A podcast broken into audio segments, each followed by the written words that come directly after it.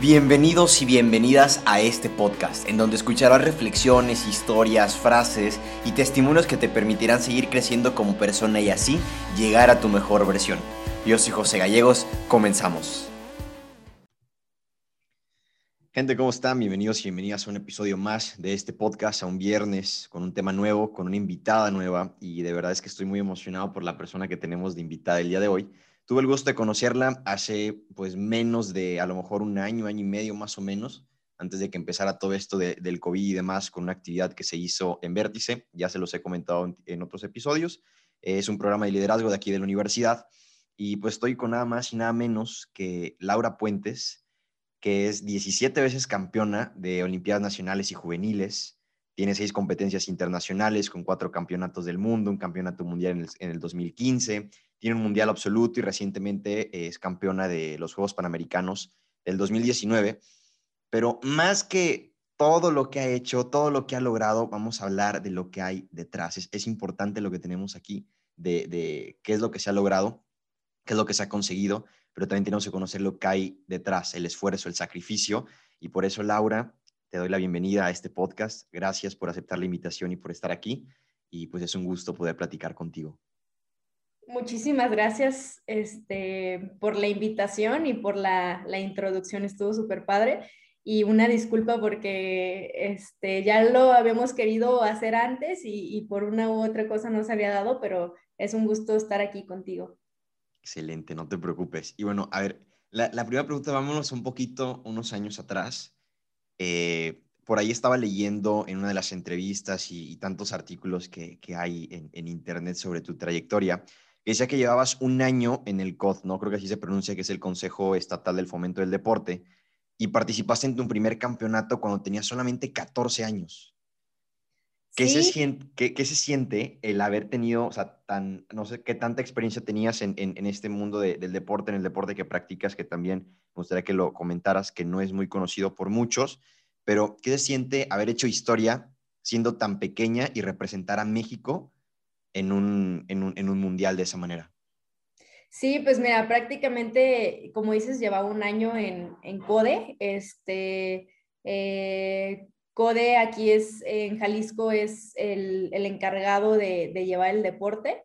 Eh, ahí pues me formaron, tuve muy buenos entrenadores y prácticamente yo era una niña, ¿no? Como dices, o sea, tenía 14 años, me acuerdo que me decían, oye, va a haber un selectivo para un mundial, este, eh, ¿quieres ir? Ah, sí, pero para mí era muy lejano, ¿no? Un mundial era como de, wow, sí, algún día, ¿no? Me acuerdo que fui, eh, por azares del destino, nos tocó ganar, la verdad, eh, estaba muy sorprendida. Y bueno, al final estuve dentro de la, de la preselección y, y al final yo siento que ese mundial no tenía la experiencia, no tenía la edad, no tenía la madurez, no tenía el nivel, pero se fueron dando las cosas y la verdad es que una, una de las virtudes que, que, tuve en ese proceso fue, este, ahora sí que la disciplina y la entrega, ¿no? O sea, era de que, oye, ven a entrenar, iba, aunque yo sabía que tal vez no me iban a llevar, ¿no? Y, y así fue, o sea, prácticamente, eh, como te digo, se presentaron las circunstancias, una que era muy buena se lastimó, entonces, este, afortunadamente me tocó ir y fue una experiencia increíble porque me abrió, me abrió los ojos de mi realidad y mi realidad frente a, a, otras atletas como las españolas y las francesas, entonces como que me motivó.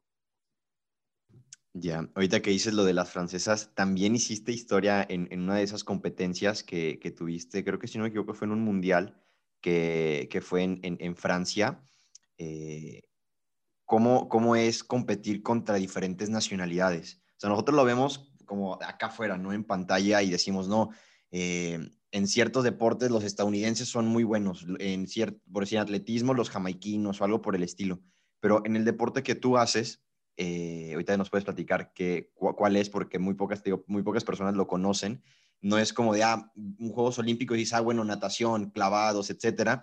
Es curioso, pero este deporte que también implica muchísimo sacrificio, que, que tiene su, su complejidad, hay gente que todavía no sabe qué es, pero ¿cómo es competir contra gente de otros países? Sí, eh, claro, mira, para entrar un poquito en contexto, yo juego el deporte de, de pelota vasca. en especial eh, se dice frontenis. Eh, es el deporte de la, yo siempre lo digo así, ¿no? La cancha grande, verde, de tres paredes, pues ahí, ahí jugamos. Eh, dentro de la pelota vasca abarca demasiadas modalidades, que son alrededor de 14, entre ellas la cesta punta, que era muy famosa en, México con el frontón México en, en, los años 80, este, la mano, que también es muy conocido, y el frontenis, que es con la raqueta convencional en la cancha eh, verde de tres paredes. Eh, de ahí en fuera juego paleta goma, que es en la misma cancha, pero con una raqueta un poquito más chiquita de madera. Y la misma paleta goma, pero en trinquete, que es una cancha que varía un poquito. es una cancha cerrada y pues ya cambia completamente el juego. Y la, segunda pregunta de qué se siente competir con, otras jugadoras de, otras nacionalidades, eh, la verdad es que es, es un orgullo porque eh, la competencia que se siente es como, como más allá, ¿no? O sea, por ejemplo, aquí en México obviamente sientes rivalidad y hay competencia y quieres ganar y luchas por ganar, pero en un mundial es, es más peso, o sea, e, es el hecho de que estás representando a un país, de que detrás hay mucho trabajo, de que estás portando el uniforme de México, de que hay gente que, que, está apostando por ti, que te está viendo, entonces se vuelve algo muy padre. Y también el hecho de que son jugadoras que no conoces, porque aquí en México pues normalmente las, las ubicas, sabes cómo juegan y todo, pero en otro país pues realmente no sabes mucho de, de tus rivales, entonces este, ese, ese mundial que dices fue una copa en el 2019, este, que sí hicimos historia al, al, haber quedado en segundo lugar, nunca se había logrado en mujeres y justamente la final fue contra, contra Francia. Wow, que eran locales, ¿no? Sí. No, todavía tienes como el peso encima de, vienes de otro país, vas a la sede, la sede tiene buena reputación, llegan a la final, no, no haber sido una, una final cardíaca. ¿Cómo, cómo fue? ¿Te, te obviamente te acuerdas cómo fue ese momento, o sea, ¿cómo te sentiste? Sí, claro, este, la verdad es que, siendo muy sincera, eh, las jugadoras francesas, bueno, aparte de tener mucho nivel, pero la gente en Francia no es tan agresiva en cuanto a la porra, ¿no? Por ejemplo, me tocó un mes, bueno, dos semanas antes de estar en España, también en, un mundial juvenil, y ahí sí la porra te puedo decir que, es muy hostil, es muy grosera, es muy...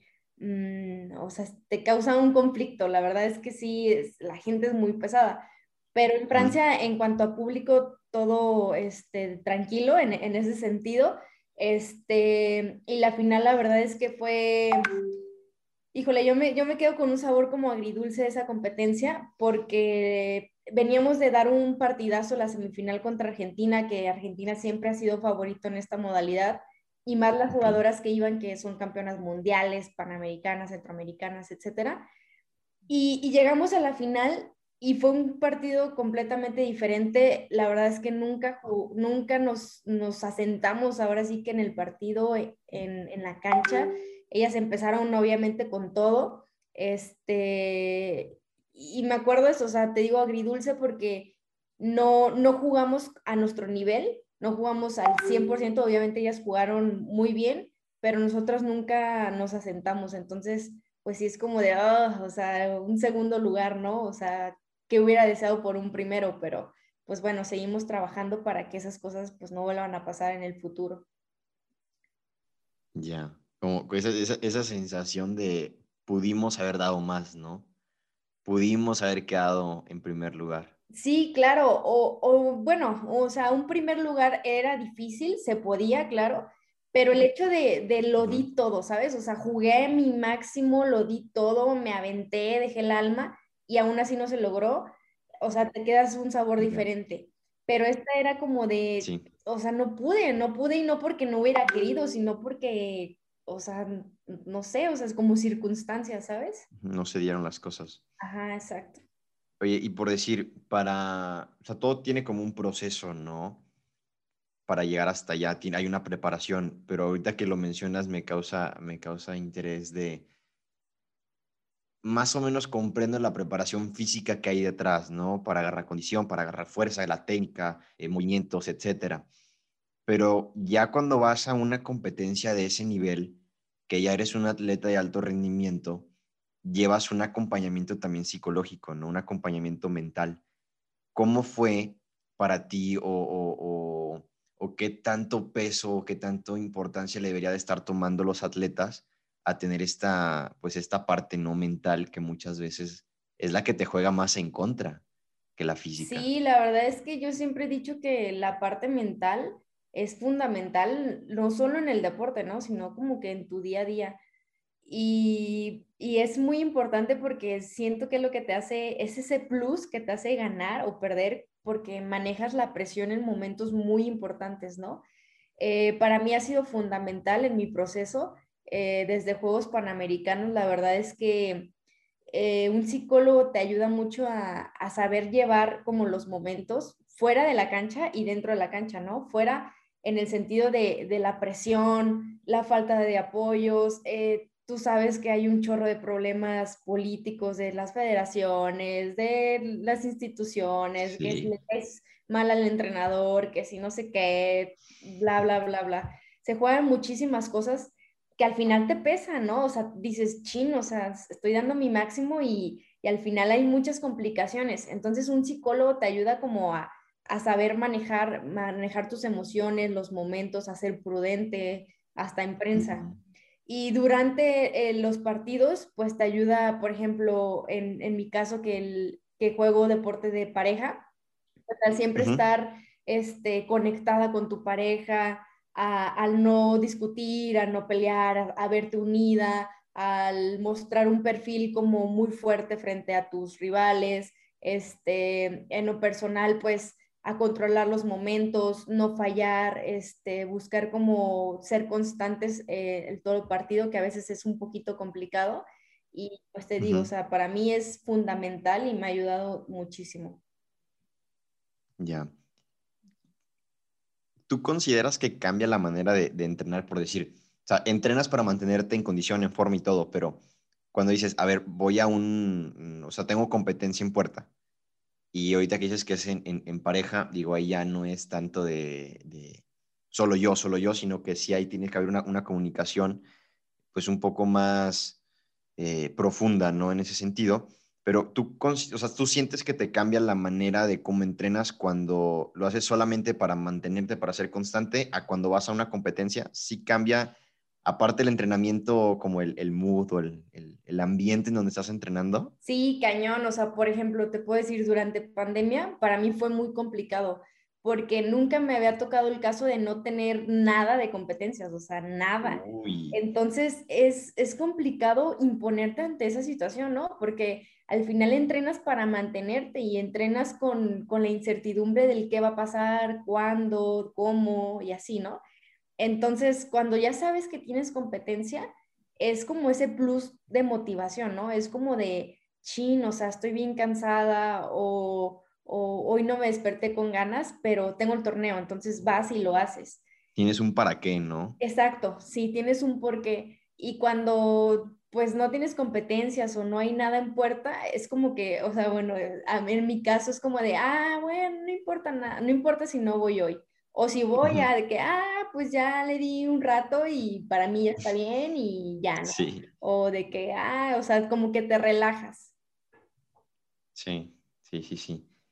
Digo, yo nunca he estado como ese nivel que, como el tuyo, pero por decir, yo cuando jugaba fútbol, ya hace dos años y medio más o menos que lo, que lo dejé, se dirá Messi, ¿no? Simplemente no se me dio, terminó para ahí a mí y ya no se pudo más era como, bueno, estoy entrenando para, pues, para un torneo, ¿no? Para una competencia, etcétera.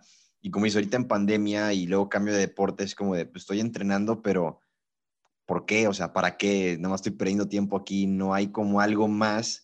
Y, ahorita eh, a mí fue al revés, ¿no?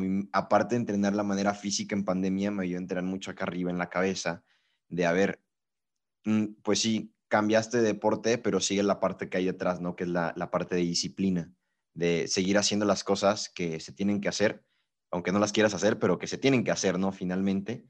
Y qué, qué padre, ¿no? Pero alguna vez ahorita a lo mejor si lo asociamos ahorita con pandemia o si nos vamos un poquito más atrás en tus competencias, obviamente hubo retos que, que en su momento nos platicaste, obviamente hubo cosas que, que decían de, no es por aquí.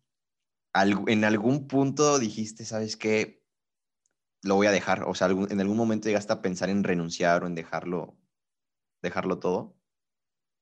Sí, bueno, antes, antes de, de, contestarte la pregunta, la verdad es que yo veo tus historias y te admiro cañón porque digo, no inventes cómo puede entrenar en su casa, o sea, cómo se motiva, diario y, o sea, está cañón, la verdad es que no, no cualquiera y es de admirarse, o sea, como es la disciplina y el hecho de, de sacrificarte, ¿no? O sea, de, de aunque no quieras, pues lo haces.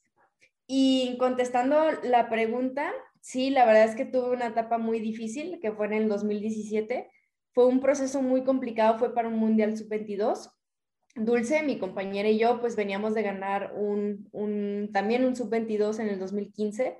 Íbamos como favoritas a ese Sub-22 y, y, era todo, ¿no? O sea, era, éramos favoritas, éramos las rivales a vencer, se esperaba muchísimas cosas y era una modalidad difícil porque al final nunca se había ganado. Y total, o sea, nos fue muy mal, yo jugué pésimo, este, quedamos en quinto lugar, o sea, después de pronosticar un primero, un quinto lugar, este, me pegó cañón, o sea, me, me bajoneé muchísimo, te puedo decir que fueron como dos meses muy difíciles, en donde jugué torneos, bueno, de hecho entrenaba y nunca, no sentía como que, que me llenara y aparte iba a los torneos y también como, como apagada, ¿sabes? O sea, no era como, como esa, esa llama que, que, que siempre hago jugando o así, o sea, nada. Entonces sí lo pensé mucho y es, fue ahí cuando entraron los psicólogos y, y me ayudaron cañón a como que a salir de ese agujero. Sí como que te, te pega, ¿no? Aparte, siento que el, el, el, ir con una expectativa, ¿no? De tanto externa como interna de, a ver, somos las favoritas, la gente piensa que vamos a ganar, o sea, tenemos que ganar, ¿no? Como que inconscientemente eso también a veces te puede jugar en contra, ¿no crees?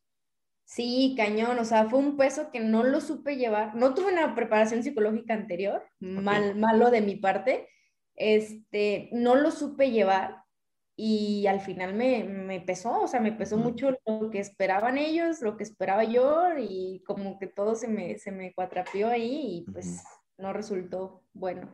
No pasó lo que, lo que esperaban que, pasara. Oye, e, esto yo lo, relaciono de, de, de cuando hice esto, hay un, hay un periodo difícil, ¿no? Una, una complicación, de hay una derrota. Eh, siento que pasa muy similar cuando hay una lesión y más para, para ciertas personas que, ponle, entrenan, entrenan casi que todos los días, ¿no? Eh, ¿Alguna vez te, te, has lesionado de tienes que parar por completo, que no puedas hacer nada? Sí, de hecho, eh, el 2019 fue un año muy bueno, pero muy intenso para mí. Tuve Olimpiada Nacional, mi última Olimpiada Nacional. Este, en fueron Panamericanos, fue un Mundial Sub-22 y luego una Copa del Mundo. O sea, estás hablando de cuatro competencias muy fuertes, aparte de los nacionales, las concentraciones, este, y todo el proceso selectivo de cada uno. Y terminé tronada física y mentalmente, la verdad. Este, y tenía una lesión en el hombro que habían dicho que, que era operación, o sea, casi, casi fui con dos o tres doctores y me dijeron era operación Sí. Em, y pues yo me aferraba, ¿no? O sea, yo decía, no, o sea, como con, tenía 20 años, o sea, como con 20 años operada, o sea, no, yo eso lo veía lejano y así, ¿no? O sea, eh, fue muy fuerte. Este, al final no resultó una operación, fui con varios especialistas y sí paré completamente como dos meses en los que pues no hice nada y luego el, el mes posterior pues empezar, era muy leve el, el entrenamiento, empezar de cero. Y la verdad es que sí te pesa, o sea, mentalmente te, te acaba porque como que te quitan un pedazo de tu vida, ¿sabes? O sea, tu vida es entrenar, todo el día entrenas, o sea, vives para eso, sueñas, todo, y al final pues te limitan y, y sí es muy, muy pesado mentalmente, pero pues bueno, afortunadamente ya, ya salí de eso y, y pues espero no entrar, aunque pues sabemos que pues soy deportista y que una lesión está a la puerta, así de que tocando la puerta, ¿no? Pero pues esperemos que no. Es como, como un riesgo que, que simplemente no se puede evitar. Es, es, parte del desgaste, ¿no? Y de, de, la historia. Pero, oye, ahorita, ahorita dijiste algo muy, muy importante y me causa, o sea, ahorita no me están viendo, pero espero muy pronto podamos esto hacerlo también por YouTube, pero tengo una sonrisa de oreja a oreja. A mí me gusta mucho hablar con, con atletas de este tipo, porque tengo un sueño frustrado que ahorita se los voy a compartir. Pero mencionaste la palabra de las concentraciones, ¿no? Yo me acuerdo que uno de mis sueños, te lo comparto, era vivir el Nacional de Fútbol en, en, en Toluca. Íbamos al, a la Federación Mexicana del Fútbol y las instalaciones, te daban tu uniforme, tu hidratación, o sea, te trataban como un jugador profesional, ¿no? Y por más de 10 años yo estuve buscando, pues, conseguir eso. Ya hace dos años, pues, se cumplió, pudimos ir y demás. No tuvimos el mejor torneo, pero la experiencia se tuvo, ¿no? y era como de, antes de irnos a dormir, nos juntábamos todos y teníamos una plática y veíamos, analizábamos de, a ver, tenemos que hacer esto y, nos toca tal rival, vienen de tal lado y por si a nosotros nos afecta la altura, la, la, la ¿cómo se llama? La humedad, etcétera. Y cuando íbamos a, ya en camino del hotel al, a la federación, teníamos como nuestro, pues como nuestro cuarto, ¿no? Para todo el equipo. Y llegábamos y te, desde que te cambiabas, era como un ambiente de, ya estás metido en el partido, o sea, el partido ya empezó desde anoche y, era tan padre, nosotros no estuvimos tres partidos en, esa semana, pero para ti, ¿cómo era ese momento de, estar en concentración, ¿no? De, a ver, ya estoy en el torneo, ya estoy en la competencia, mañana es el día, recordar todo lo que tuviste que trabajar. ¿Tú, tú cómo lo viviste? ¿Cómo lo sentías? Sí, la verdad es que Mira, afortunadamente soy de las que sí duermen, porque hay personas que no duermen, y no duerme. Yo lo que, las técnicas que uso es, o sea, por ejemplo, casi siempre descansamos un día antes de la final, ¿no? Por ejemplo, en Panas, que es lo que me queda como más eh, vivo el recuerdo. Este, entonces descansas ese día y para mí es fatal porque descansas, ¿no? Y dices, ay, ¿qué ahora qué voy a hacer? Te sientes hasta rara, ¿no? sí, exacto. Me acuerdo que ese día me levanté muy temprano, un día antes, y así prácticamente cansarme en el día. O sea, tampoco pues como que puedas caminar o hacer muchas cosas porque pues te juegan contra. Entonces, buscar como que tu mente siempre esté ocupada, ¿no? O sea, que siempre estés haciendo algo, estés platicando, estés haciendo y tratar lo menos posible de pensar en el partido del día siguiente, ¿no? Ya conforme va avanzando las horas, pues ya, te, como dices, tienes como tu junta con el entrenador, este, tu compañera y tú, y ahí platican como la estrategia de mañana, motivación, este, así, ¿no? Eh, y Dulce y yo siempre como que acostumbramos a tener pláticas también como ya en el cuarto, así ya antes de dormir y así. y, y, ya después de esas pláticas, pues trato de, de, de literal dormir. Y pues siempre me ha funcionado porque te digo, o sea, como que siempre trato de cansarme. Y si no, trato de leer, que leer la verdad es que me da un poquito de sueño y como que me relaja. Entonces trato de siempre cargar un libro por si no puedo dormir y pues ya al día siguiente, pues como dices, ¿no? Ya estás en el mood, ya estás con los audífonos, a mí me gusta mucho escuchar música, ya estás así como que comiendo súper seria, visualizándote y así. Sí. Y ya, o sea, llegas a la cancha y, le das. A la que tengo unas ganas enormes de volver a competir, aunque sea en un partido X, pero espero, espero muy pronto se, se pueda. Oye, y, digo, el sueño frustrado que yo tengo, eh, yo les hice esta, esta pregunta súper random cuando, cuando estábamos en Vértice y también lo he compartido en, en alguna reunión por ahí. De, no sé si, yo supongo que sí, en tu escuela también cuando estás en primaria todos los lunes había honores a la bandera, ¿no? Y cantaban el himno nacional y que el juramento a la bandera y demás. Cuando yo jugaba también era como, eh, o, tocaban el, himno nacional, estaban varios del equipo y hasta nos poníamos la mano en el pecho, ¿no? Y decíamos, es que estamos a punto de entrar al Mundial de México contra, no sé, contra Brasil, contra Alemania, contra Argentina, contra quien tú quieras.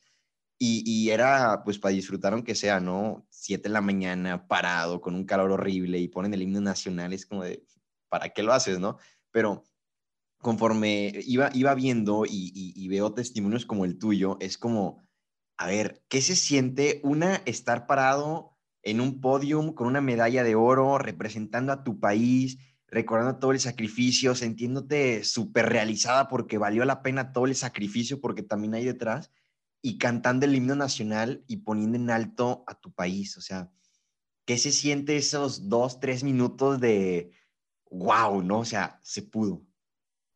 Sí, la verdad es que el sentimiento es indescriptible. La verdad es que, pues, no sé, como que vibras, o sea, vibras desde el centro, cantas con un chorro de orgullo, ¿sabes? Ves tu bandera y como que conforme vas escuchando el himno y ves tu bandera, pues recuerdas, ¿no? Recuerdas todo lo que, lo que te pusiste, o sea, lo que, eh, las friegas, ¿no? la disciplina, las adversidades políticas, la falta de recursos, la falta de apoyo, este, todos los sacrificios, ¿no? O sea, de, de que chin, o sea, tuve que dejar fiestas, dejar, este, de salir con mis amigas, este, de hacer actividades que me gustan por, por estar aquí y no, no inventes, o sea, se siente muy padre y también al final porque sabes que es un esfuerzo que no solo tú lo hiciste, ¿no? O sea, que viene desde tu familia, tus papás, tus compañeros de la escuela, este, tus amigos, tus entrenadores, el prepar físico, todo tu equipo de trabajo, como que dices, ay, o sea, también reconoces y su, su esfuerzo y su trabajo se ve reflejado en ese momento. Ya, tocaste un punto muy importante que también pocas personas conocen, que poco se ve. Una parte de los intereses políticos, digo, ya aquí en México la política tristemente es, es un asco, pero bueno, no vamos a entrar en esos temas. Pero en esta parte de falta de recursos, implica, eh, aparte de los entrenamientos, todo lo que conlleva el equipo, las instalaciones, que pues, también la ropa pues es especial al deporte que, que haces, la alimentación, etcétera. Pero al momento de hacer los viajes, ¿quiénes, la, o sea, ¿quiénes costean? ¿Son patrocinadores o literal es como corre por tu cuenta? Pues mira, prácticamente eh, aquí en Jalisco y en México tienes un poquito de apoyo cuando logras algo. Antes de lograr, nada. Entonces, prácticamente en Panamericanos, pues yo me costé todo, o sea, bueno, mis papás, obviamente, este, fue, son los que, los que se avientan, la verdad, eso, porque patrocinios, pues como lo habías dicho antes, ¿no? Sí hay, eh, pero todos en especie, porque el frontenis es un deporte muy chiquito que está poco reconocido y poco difundido, entonces es más difícil como que buscar patrocinios grandes. Este, y los patrocinios que consigues, pues casi siempre son de materiales. Y, y, pues bueno, o sea, al final eh, es, caro, es caro. Yo digo que el deportista que llega, la verdad, es porque es muy resiliente y porque su familia se esfuerza cañón en, en, brindarle todos los recursos económicos, porque la verdad es que no es nada barato. Imagínate, ¿no? O sea, yo, nosotros teníamos evento casi cada fin de semana. O sea, eh, eran máximo cuatro, cuatro, eh, cuatro eventos, o sea, ya sea este, campamentos o torneo, y mínimo tres, o sea, prácticamente todos los meses estábamos fuera de casa y pues al final es caro. Y, y pues bueno, o sea, ya afortunadamente, o bueno, al haber ganado Panamericanos, pues ya te, te pone como en otro nivel eh, frente a la CONADE y ya te dan un poquito de más presupuesto, pero antes, la verdad es que nada. Ya, qué, mala onda, o sea, qué mala onda que, no haya un, apoyo por ahí. Hay que ver qué podemos hacer para, para conseguir eso en algún futuro para otras personas también que, estén en este, en este camino. Eh, yo te he hecho muchas preguntas que van, o sea, desde mis inquietudes, ¿no? Así como que cosas que me gustaría saber y demás. Hace poco dejé una cajita de preguntas en Insta y justo una, una amiga muy querida, Ana Toy, que le mando un saludo, ahorita está en Perú eh, también va una, a una competencia. No sé si es eh, panamericana, si es mundial la competencia, pero es una de las cosas que más le, le pues, ha, trabajado por eso. Y justo preguntaba esto, ¿no? ¿Cuánto has sacrificado para estar tú donde estás ahorita? ¿Y cuánto tiempo te tomó llegar a, pues, a este momento, ¿no? De, de tu vida. Mira, una vez escuché una frase de, de una deportista que dijo, si las cosas te gustan, no, no, no tendrías por qué sacrificarlas, o sea, el sacrificio no cuesta. Yo no lo veo así, yo la verdad es que sí creo que todo es un sacrificio y sí creo que obviamente como deportista, ¿qué te puedo decir? O sea, desde desde mi persona he sacrificado navidades, he sacrificado cumpleaños de mi mamá, 10 de mayo, este, he sacrificado, pues como todos, ¿no? Muchísimas fiestas. Y lo que más me, me, obviamente el hecho de la familia, ¿no? O sea, de repente algunos no entienden mucho y llegar y que te digan, ah, qué milagro, no sé qué, sí te pesa un poquito. Y, y, también el hecho de, de, la comida, ¿no? O sea, a veces vas a, a, un lugar y dices, no, pues no puedo comer eso, ¿no? O sea, sí vamos a comer, pero pues yo como otra cosa, ¿no? O mismo en las, reuniones familiares, ¿no? De que, ay, este, no, yo, yo carne no, o sea, yo frijolitos y así, ¿no? O sea, la verdad es que sí te da un poquito de pena de repente porque la gente, pues, como que dice, ay, qué sangrona.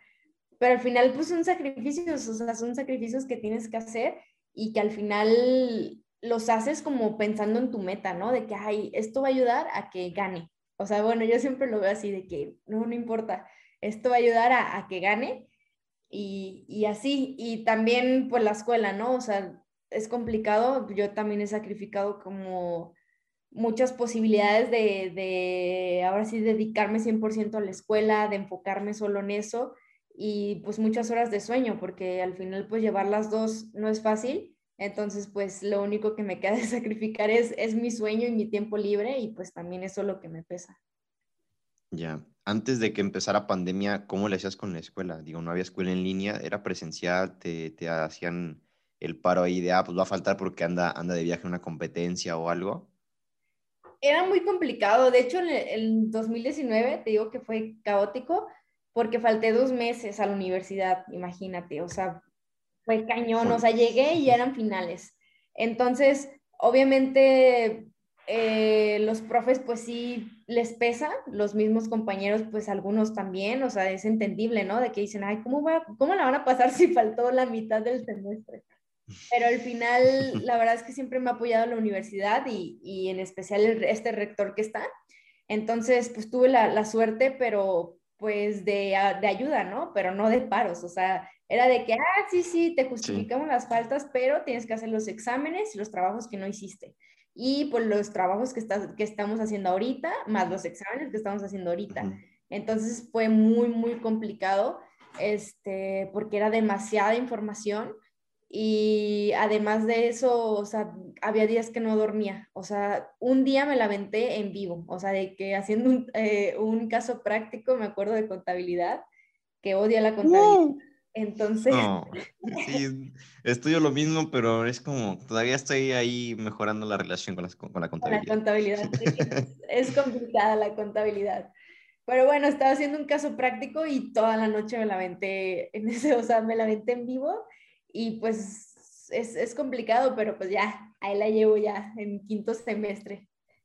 Ya, ya pasaste la mitad del camino. Ya. ¿Son, ¿Cuántos semestres son? ¿Nueve? Son ocho acá. Ah, no, entonces ya, Te, te, falta menos, te falta menos.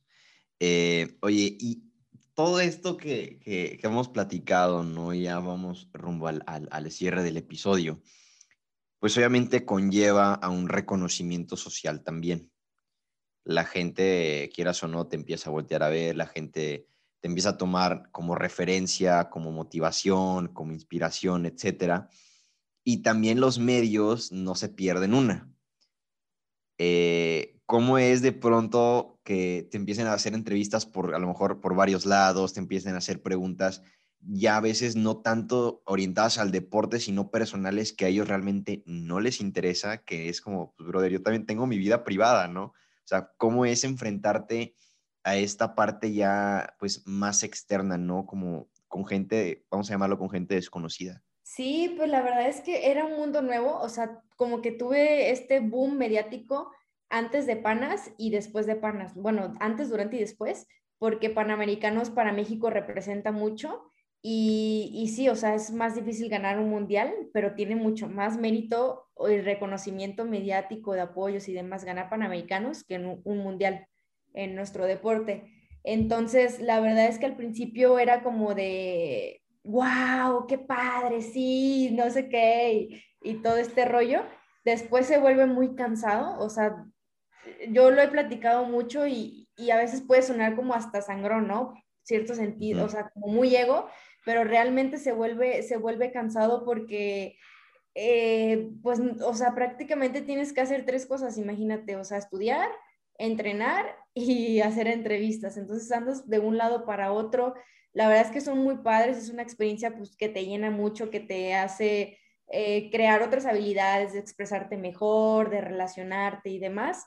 Este, creo que son muy importantes, pero sí, sí son muy cansadas y sí de repente, como dices, ¿no? O sea, pueden estar de tu lado y es lo mejor, pero por ejemplo, pierdes, o sea, yo que perdí el Mundial Sub-22 después de haber ganado Panamericanos, pues sí fue como de que, ah, ¿por qué pierdes? Y se esperaba que ganara, y, y, así entonces te empiezan a, a tirar. Y sí, del lado personal también, como dices, o sea, pues prácticamente, pues tienes como, o sea, muestras tu vida, ¿no? Como es, y, y afortunadamente por ese lado, pues eh, sí trato de como llevar mi vida personal como muy privado o lo más privado posible, este, también para que, para que no juegue en contra por ahí, pero sí, sí es, es algo que aprender, la verdad. Sí, porque, o sea, es como de, ok, sí, pues no se dio el, el, resultado que se esperaba, pero oye, brother, antes de ser un atleta soy una persona, ¿no? O sea, en vez de que me preguntes cómo me siento, es como de, ¿por qué perdiste, no? Es, tantita, tantita prudencia, ¿no? Pero bueno, eh, también luego tendremos la oportunidad para cuestionar a los, a los medios de, y sus intereses y demás, como la política.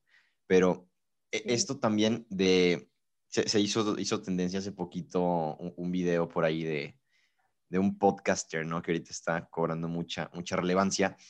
Y hablaba sobre esto de la palomita azul de verificación en tu cuenta, ¿no? Reciente te la, te la, te la pusieron por ahí cuando, cuando te la invitación, fue como de, ah, ya la tienes. O sea, cuando yo te empecé a seguir, todavía no estaba. Y, y, es como, a ver, también quisiéramos saber, no nada más yo, varias personas, de qué hay detrás cuando, cuando te ponen esa palomita en tu perfil. O sea, realmente tiene beneficios, hay un proceso de, no sé, Instagram te manda mensaje de, oye, Laura, te quiero verificar, ¿no? O de la nada aparece, o, o sea, ¿cómo, cómo, ¿cómo es eso? Sí, pues mira, la verdad es que fue suerte. Este, tengo una representante que me ayuda como a, los medios, a los patrocinios y así. Y ella lo consiguió, realmente no sé cómo, porque pues no tengo tantos seguidores como, como yo esperaría que fuera una cuenta verificada. Este, pero al final, mm, como que, o sea, bueno, sí representa pues se siente padre, la verdad es como de, ah, o sea, eh, beneficios, pues, o sea, prácticamente el, el que puedas hacer como soy pop y ya. Ah, ya. Bueno, yo, es que la verdad no soy tan insta, instaguera, o sea, no he encontrado otro beneficio. Y este, otra de las ventajas o desventajas, pues que al final ya eres como o sea, debes demostrar otro perfil, ¿sabes? O sea, ya, ya no puedes como que subir que, no sé, estás dolida o, mm, no sé, o sea, como groserías o que estás súper borracha, o sea, como que ya no puedes hacer esas cosas, ¿sabes? O sea, ya tienes que mostrar un perfil enfocado a lo que tienes, a lo que quieres mostrar y a la persona que, que quieres que, que, que siga, ¿no? Entonces, pues sí, sí es como llevártela con calma y saber hasta dónde las redes sociales cobran parte de tu vida, o sea, como que marcar muy bien esa diferencia. Ya, eso no me la sabía, ¿no? O sea, que tiene como ciertas limitantes que no puedes cruzar. Eso sí lo, desconocía. Y bueno, hay una última pregunta para ir cerrando este episodio. Por ahí toqué varias de las preguntas que me dejaron ahí en, en Insta están, están implícitas dentro de la conversación, pero tratamos de, al principio sí empezamos como pregunta-respuesta, pregunta-respuesta, y después fue agarrando eh, eh, más de, plática. Pero ahorita, 2021, hoy es 12 de, de, mayo, este episodio posiblemente salga el 14 o el 21, todavía no, no, no es seguro. Puede que salga en corto, en tres días o a lo mejor hasta la próxima semana. Pero, ¿qué sigue para Laura Puentes? Eh, sigue una Copa del Mundo que es en septiembre en Valencia, España. Y pues es el, evento más próximo. al mediano plazo, el próximo año hay Juegos Centroamericanos. y en el largo mediano están otra vez Juegos Panamericanos, que es en el 2023 en Chile. Ya, pues hay, hay planes en puerta, hay varios viajes, varias oportunidades, varios retos, posiblemente sacrificios que se van a tener que, volver a hacer y esperemos que pues esta pandemia eh, permita pues lograr todos los objetivos que ustedes tienen. También le mandamos un, saludo a, Dulce, que es aquí la, partner de, Laura. Vamos a invitarla también para platicar con ella, para, conocerla. Todos tienen una historia que contar y, y, pues Laura, te agradezco el estar aquí. Antes de despedirnos y decir las palabras finales de este, de este podcast, eh, ¿qué le dirías a la gente que nos escucha, tanto que hace deporte de alto rendimiento como que lo hace nada más por, vamos a llamarlo por hobby, y a la gente que no hace ejercicio porque pues es, le pesa o simplemente no le gusta? O sea, ¿qué, le dirías a la gente que diga, sabes qué, esto lo tienes que saber y, tendrías, que, tendrías que escucharlo de, de mí, ¿no? Ok, pues yo les diría la verdad, que, hacer ejercicio no es fácil, pero que el primer paso es el más difícil y ya después se vuelve un hábito. El primer paso es decidirte a, empezar y, que no es fácil, pero que al final van a tener beneficios que lo van a agradecer en su día a día y en su vida futura. Y no solo estéticos, sino también en cuanto a a estar más claros de la mente, a poder dormir mejor, a rendir mejor y a sentirse, pues, eh, ahora sí que más sanos. Excelente. Pues Laura, te agradezco tu tiempo porque como dices, el estar de repente en, esto también implica sacrificio. Eh, pues nada, te agradezco el, haberme dado este tiempo también para la gente que nos, que nos están escuchando. Si les gustó algo de lo que dijimos aquí, alguna reflexión, alguna historia, alguna frase, compártanosla para saber. Y pues nada, nos vemos el próximo viernes con un episodio más, con un invitado o una invitada nueva y muchas cosas que nos pueden compartir, nos pueden aportar en nuestra vida. Entre la música.